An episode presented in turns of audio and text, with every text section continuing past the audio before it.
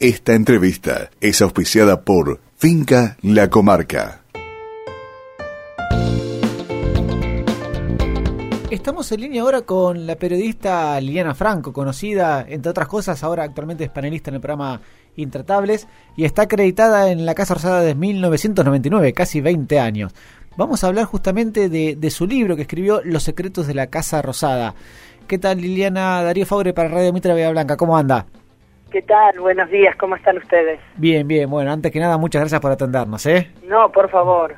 Bueno, estábamos hablando justamente de su libro y, y que toma relevancia la Casa Rosada, la casa, la casa presidencial de alguna forma, en un país más que nada presidencialista como el nuestro.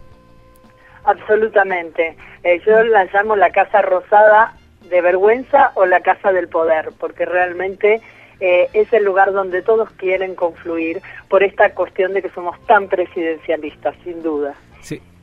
¿Y cómo es un día de un periodista en la Casa Rosada actualmente, con, con el nuevo presidente, y, y cómo fue cambiando a, a, través de los años y de los distintos gobiernos?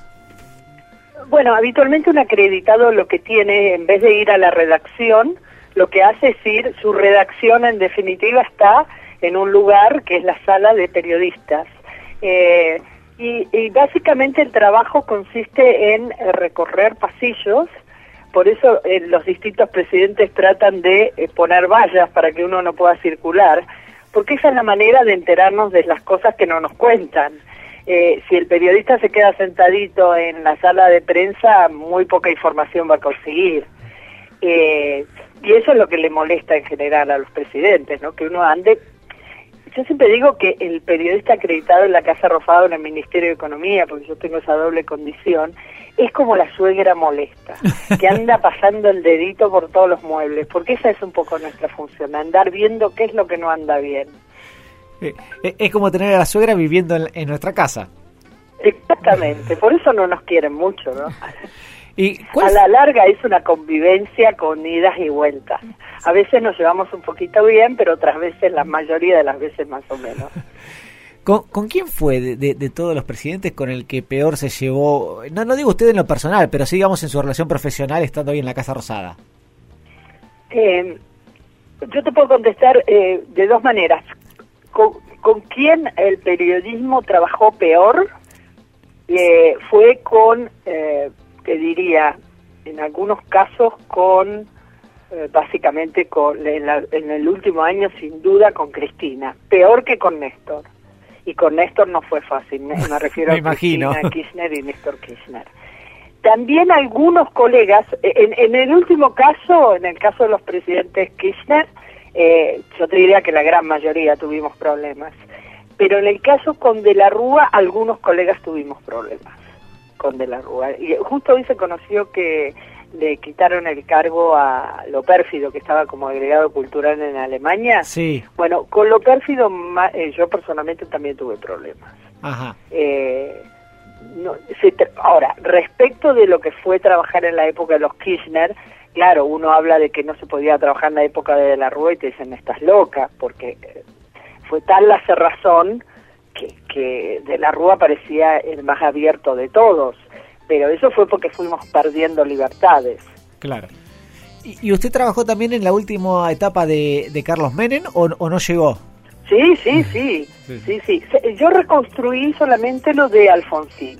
Correcto. Eso sí lo tuve que reconstruir, fue un pedido del editorial de abarcar toda la democracia, pero sí, no, yo trabajé en la época de, yo estaba en Clarín, eh, yo trabajé en la época de Carlos Menem, sí, sí, y, y, de ahí te diría que son las anécdotas más jugosas o más eh, divertidas, como puedas decirlo, eh, porque fue un periodo, eh, sobre todo después, cuando ya empezó a regir la convertibilidad y el país crecía, fue un periodo, fue el periodo de la Ferrari, fue el periodo de, de, de las exuberancias de Carlos Menem, ¿no? Entonces, este, eh, también fue la época que eh, los empleados de la casa cuando yo les pregunté quién fue el mejor jefe, no el mejor presidente, el jefe, porque los empleados de la casa, el jefe es el presidente de turno, y todos coincidían en la época de Carlos Menem. Y las razones fueron varias, una porque Carlos Menem, como viejo dirigente, si querés, o caudillo, supo trabajar muy bien, eh, tratar muy bien al personal, en el sentido de darle lugar, eh, escucharlos. Generalmente lo que suele ocurrir con el, personal de planta que viene el presidente de turno con sus asesores, con esto, con lo otro, y los pone en un costado como si fueran muebles viejos. Y luego después tienen que entrar a llamar y preguntarles cómo funciona, porque el Estado es una maquinaria muy compleja. Eh, entonces fue una época donde los valorizaron en su trabajo y también fue la famosa recategorización que aún hoy está vigente, que es con letras, por las cuales mejoraron en ese momento su condición salarial. Y también se abrieron los concursos, que es lo que trata de hacer este gobierno ahora, eh, volver a esa categorización del trabajo del empleado público que pueda rendir, que pueda ascender, no por el capricho del jefe de turno, sino por sus capacidades, ¿no? Sin duda, en el, caso de Menem, sacando la parte, como usted dice, eh, política, eh, no cabe duda que era una persona muy carismática. Absolutamente, se acordaba del cumpleaños tuyo, de, tu mamá, del perro, todo. era una persona, eh, yo siempre digo que en la época del presidente Carlos Menem, todas las mujeres lo veían a él alto, rubio, hermoso, porque era muy, muy seductor. Eh, pero más allá de la seducción que él ejercía, y no estamos hablando como presidente, estamos describiendo a la persona, eh, eh, él era dejaba trabajar a la gente. O sea, fue uno de los presidentes que yo te diría que tenía un gran gabinete, pero que delegaba. Yo te diría que no era un presidente que trabajaba mucho, mucho, ¿eh? Y, él delegaba, tenía espadachines muy pesados, como era en ese momento Eduardo Bausá, como era Corach. Eh, tenía ministros muy fuertes, recordar, mismo Caballo. Entonces, eh, era un equipo que, que, manejaba sus áreas y Menem lo que hacía era una visión más general, pero era un presidente que, que no es que trabajaba mucho, pero era muy abierto con la prensa, se aparecía en la sala, mandaba a comprar medias lunas, o sea, eh, eh, fue una época donde se pudo trabajar mucho, pero mucho. Yo trabajaba en Clarín, yo denuncié varios negociados de la administración de Menem, eh, e incluso que le costó el puesto a más de un funcionario, y sin embargo yo nunca tuve ningún problema para seguir trabajando, siempre fui atendida, y digamos, me recuerdo una frase que me dijo este, en ese entonces le voy a hacer el honor a Eduardo Bausá, que era jefe de gabinete, o bueno, era como, no había jefatura todavía. Así fue después del 94. Eh, y me dice, Liliana, bueno, vos haces tu trabajo, y el que las hace las tiene que pagar, o sea... Claro, muy bien. Pero nunca tuve problemas de seguir ingresando, de trabajar, etcétera, ¿no? E, en eso, digamos, puede haber una similitud entre Menem y Macri en cuanto a el equipo de trabajo, a, delegar, a la importancia de, de los ministros, que quizás con el gobierno anterior no lo hubo. Absolutamente. E, e, ese paralelismo se puede hacer. O sea, ahora tenés de vuelta un gabinete, justamente hoy a la mañana bien tempranito hubo su reunión de gabinete. Tiene gabinete ampliado y gabinete normal. El gabinete normal es con los principales ministros, con los ministros de las carteras. Y el ampliado es para que también participen de subsecretarios en adelante. A mí esto me parece bien porque un equipo de gobierno tiene que estar consolidado consustanciado con lo que hace el resto de las áreas. Eh, esa similitud es correcta. Macri delega en sus ministros, pero a diferencia de, eh, si querés, Carlos Menem, está un poquito más encima de las cosas. Yo noto que es un presidente que, por ejemplo, ingresa muy temprano a la Casa Rosada, antes de las 8 ya está, o a las 8, y se va tipo 7, 7 y media, si es que no tiene ninguna actividad de tipo protocolar. Eh, eh, yo diría que la diferencia con Macri y, y Menem, eh, no estoy evaluando eh, políticas, ¿verdad? Sí, estoy evaluando estilos. es que Menem, como todo político, nació para ser presidente y es como que que la máxima aspiración de un político es llegar a ser presidente y después nunca se quieren ir, ¿viste? y en el caso de Macri yo lo veo trabajando de presidente. O sea, no lo veo eh, no veo, no percibo aún, a pesar de que ya está transitando eh, el segundo año y, pico, no veo esas personas que el día que deje el poder, ah, la va a pasar mal, como le suele pasar a todos. Porque lo ves como una persona que va y hace un trabajo que le gusta, que lo disfruta, pero que a las siete y media de la tarde se va a la quinta de Olivo y, está con su familia y sigue todavía manteniendo la cosa de ver a sus viejos amigos y le gusta mucho el deporte, le juega mal las pasadas la salud, porque un poco como que se tiene que cuidar, pero no lo veo, no veo una persona aferrada al poder todavía, que sí lo he visto siempre. ¿eh? Entra a la Casa Rosada y es como que a partir de ese momento se transforman. Eh, enfermos de poder. En el caso Macri no lo veo aún. Algunos de su entorno sí, ya les está gustando la silla. ¿eh? Claro, me imagino. Pero sí, en general eh, es verdad. A los políticos y en general a, muchas personas, no solamente a los políticos, sino a empresarios y a, distintas personas en sus puestos, el abandono del poder es algo que, que les duele muchísimo y que se afarran hasta el último suspiro. Bueno, por eso siempre hemos tenido muchas aspiraciones de, modificaciones para la re, re, re, reelección. Sí. Sí, sí, sí, Me da la impresión que en el caso de Macri, eh, no es una persona, yo he tenido la oportunidad de hablar con él, es una persona que si tiene que hacer un, postularse para el año que viene, para, para el para las elecciones del 2019 19 lo va a hacer, pero no, no lo notas muy desesperado, no lo notas como que se muere. Y esto tiene que ver cómo le dan difusión a distintas figuras, cómo las hacen crecer, como podría ser el caso de Marcos Peña, de María Eugenia Vidal. El problema del peronismo es que generalmente no tienen eh, personas de reemplazo. Si vos analizás la historia te das cuenta, ¿no? De hecho, el, el ejemplo más claro es el kirchnerismo estaba pensada entre ellos dos y se quiebra cuando lamentablemente Néstor Kirchner muere. Pero el esquema era ese y lo he vivido. Cuatro años uno, cuatro años otro, cuatro años uno, cuatro años otro. Hasta, hasta que llegue máximo. Claro, exactamente. exactamente. Y, y, la muerte de Néstor quiebra esto. Y por eso, fíjate, más allá de otras razones, la falta de un sucesor fue lo que determinó también, eh, porque cuando Cristina elige a Scioli, yo creo que lo eligió tapando la nariz, no hay duda. No hay duda, no lo querían nada, pero nada. ¿eh? Eso lo he vivido adentro. Claro, lo que pasa no que... Era, no era que lo eligieron convencidísimos. No, no, no les quedó más remedio. De hecho, le pusieron el vicepresidente. Otro misterio. No, le decía que de hecho le pusieron el vicepresidente cerquita para, para tenerlo controlado. Bueno, es que, a ver, esto si un juez me cita, me dice usted lo que eh, acaba de decir, este lo puede demostrar, no podría, pero sí te, te puedo contar el clima que se vivía. La idea era que Scioli asuma Carlos Zanini como vicepresidente y el objetivo cuál era obviamente Scioli iba a tener que hacer el ajuste que tuvo que hacer Macri. Más o menos, pero lo iba a tener que hacer, no le quedaba alternativa. Por el camino que íbamos, y ya te habla la, mis conocimientos de economía te están hablando, no quedaba opción. Y esto lo sabían ellos, con más de uno que ha hablado super off the record, también te lo reconocían.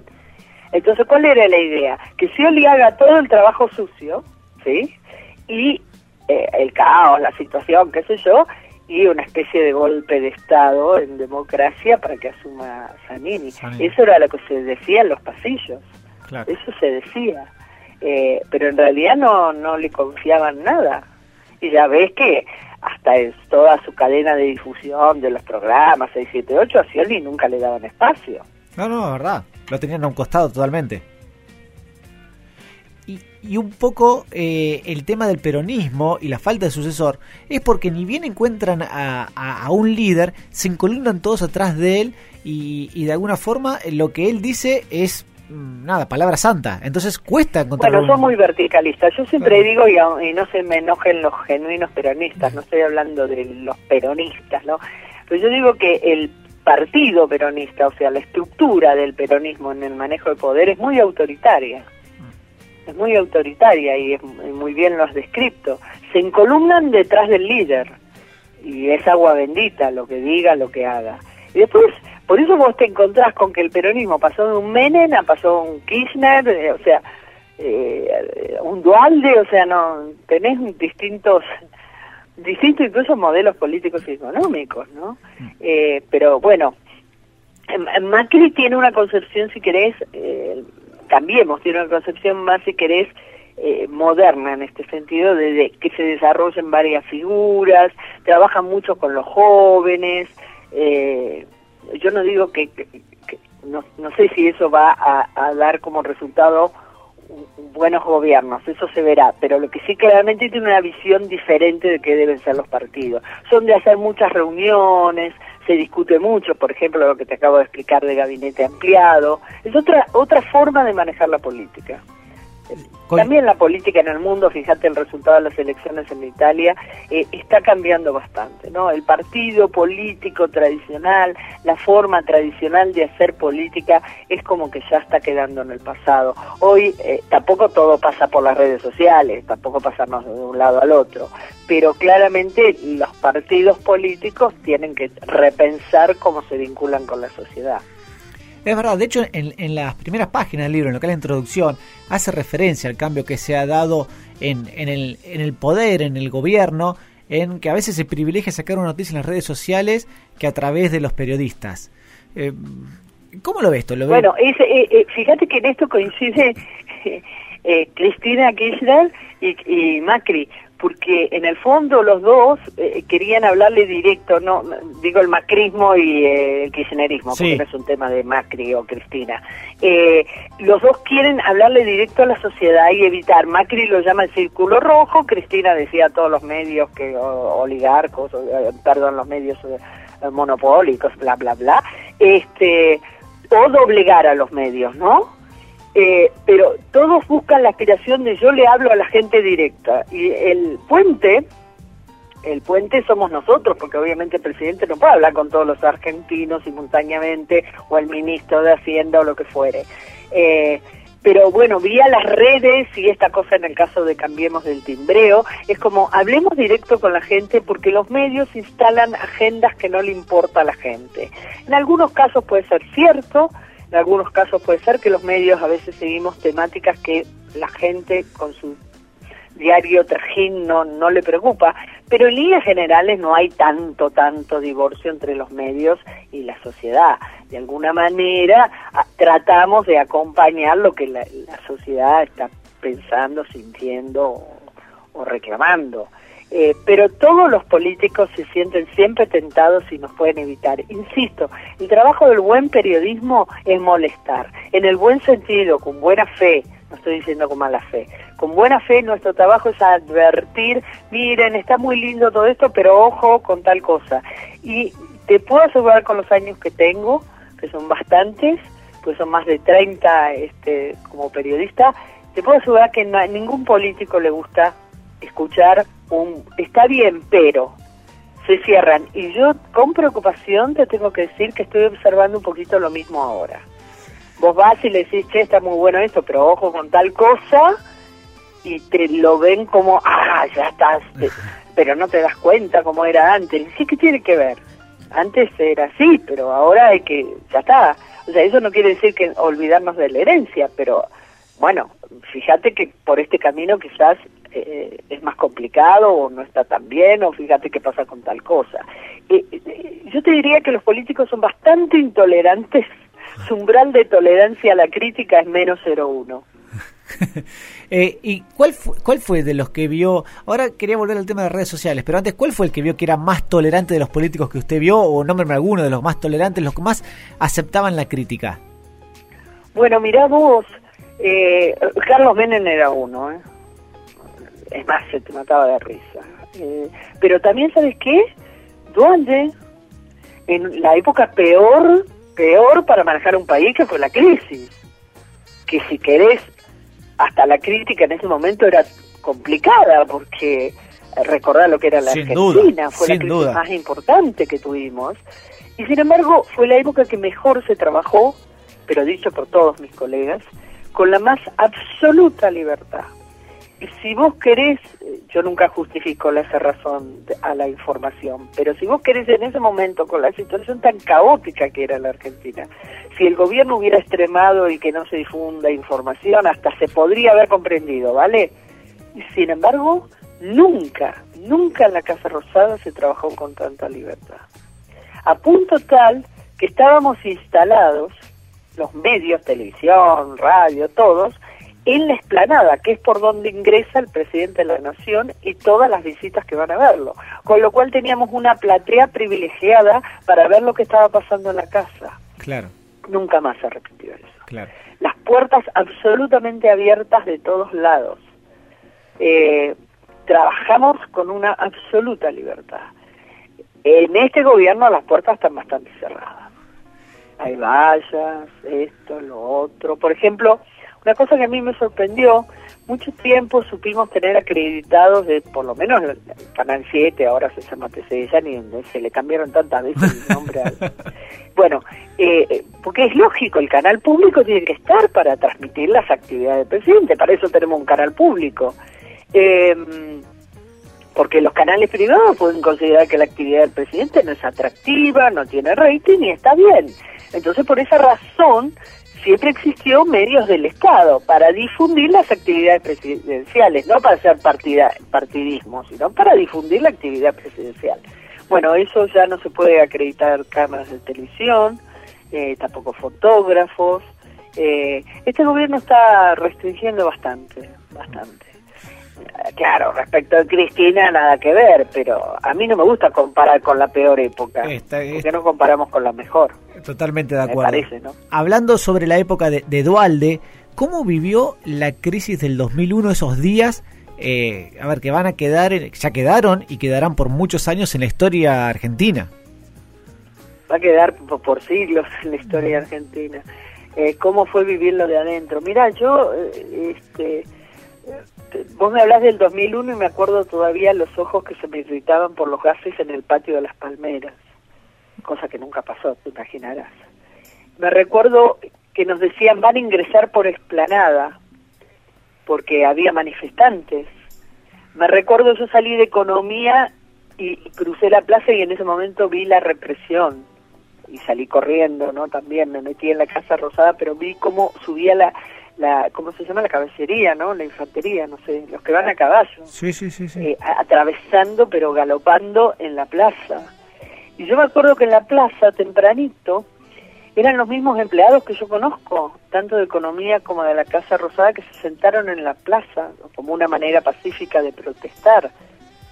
Eh, recuerdo cuando Mestre lo encuentro que se está yendo corriendo hacia el ascensor de servicio yo le digo, Ramón, ¿qué pasa? ¿Qué pasa? Mestre, estoy refiriéndome al, en ese entonces, ministro de Interior, el padre del actual intendente. Correcto. De Córdoba. Y entonces este dice, ¿está loco este tipo? Y yo le digo, ¿quién? ¿Quién? El presidente, está loco, acabo de renunciar. Así me enteré que renunció. Eh, fue una época terrible, fue una época de los siete presidentes, fue una época donde yo prácticamente vivía ahí adentro. Yo no recuerdo mucho, por ejemplo, los famosos días 19 y 20, yo no salí de la Casa Rosada.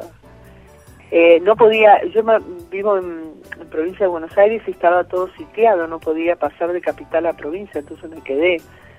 Fue una época, me recuerdo cuando llega Rodríguez Sá, que fue una asunción un domingo a la mañana, si mi memoria no me falla, me acuerdo que yo quería ingresar para cubrir y estaba lleno de sanluiseños.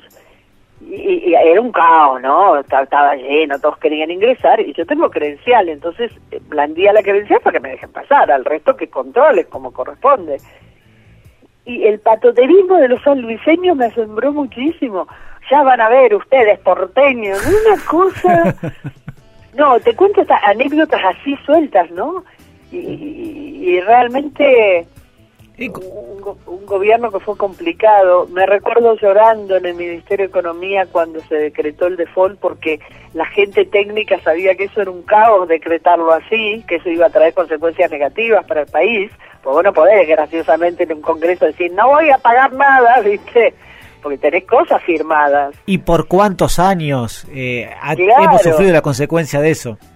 Claro, y, y yo recuerdo a la gente técnica pero recuerdo un par de personas llorando, pero ¿qué está diciendo este hombre? Porque no es que hizo el anuncio con todo el informe técnico diciendo, bueno, si usted anuncia esto, pasa esto, si usted anuncia, ¿entendés? Sí, sí, sí, sí. no es como que si yo me levanto una mañana y digo, no voy a pagar a nadie nada más, ¿viste? Sin mirar qué tengo firmado.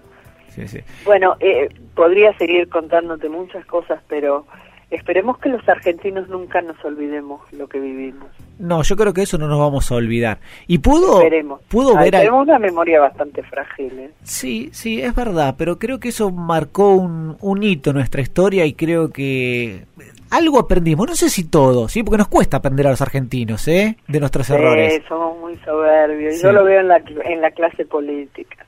Vienen nosotros, cuando empiezan los nosotros y ellos, yo empiezo a temblar. Claro. Sí, sí, sí, sí. Y este nosotros y ellos, viste, es un clásico.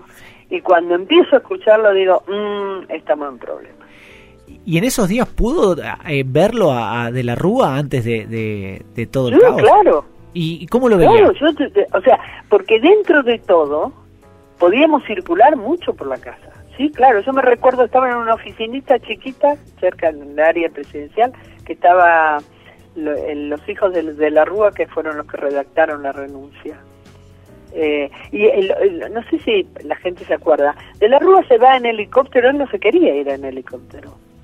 Él quería irse en auto, porque en esa época los presidentes hasta de la Rúa no andaban subiendo y bajando en helicóptero como si fuera un auto Claro. que sale bendita, bastante plata, ¿no? Si no, tomaban el auto, iban con la escolta hasta la Quinta Olivos, donde tuvieran que ir. Y entonces él no se quería ir, se quería ir a la Quinta de Olivos en auto, como siempre. Entonces la custodia le dijo, no, mire, no puede salir, por esto que te, te estaba comentando, Claro. de que en la explanada había manifestantes que, te digo, en un momento dado parecía que ingresaban. Barbaridad. Entonces, advirtiéndole del peligro. y Pero no- él se quería ir en, en, el, en, en el auto. Bueno, sube al helicóptero que nunca se posó, porque si se posa el helicóptero, por eso ya no se puede usar nunca más, eh, se destruye, por, el movimiento se destruiría el Salón Blanco, el famoso Salón Blanco que todas las personas recuerdan porque Sí. es donde se hace la jura. Sí, claro. Eh, entonces él sube al helicóptero, pero al día siguiente él viene por auto y eh, para retirar sus cosas personales del despacho presidencial y firma las famosas fotos presidenciales, ¿vieron? Las que siempre están colgados los cuadros. Eh, para colaboradores, firmó autógrafos. To- Totalmente ajeno a lo que estaba pasando en el país. Sí, sí. Y es el día de hoy que sigue diciendo que, que no tuvo casi nada que ver. Claro. O sea, eh, hay, en el libro cuento varias anécdotas que te pintan cómo era de la Rúa. Sí, sí. Realmente este, muestran que esto era una conducta también. Eh, eh, una de las cosas que yo hice es preguntarle al personal de planta, el que ha visto tantos presidentes pasar, eh, cuál era el peor jefe que tuvieron. El mejor, lejos, Carlos, ¿no? Y el peor, uno podría decir Cristina ganó, pero por Sí. varios cuerpos. Me- hubiese arriesgado a eso. empata con De la Rúa. Por el maltrato a la gente estoy hablando. ¿eh? Sí, sí, sí, sí, sí, sí. No lo hubiese imaginado. Cosa que te digo me sorprendió. Sí, sí, sí, sí. Liliana, la verdad que interesantísima la charla. Eh, les recuerdo el nombre del libro Los secretos de la Casa Rosada. Muchísimas, pero muchísimas gracias por estos minutos que nos dedicó, ¿eh? No, muchísimas gracias por esta nota. Hasta luego.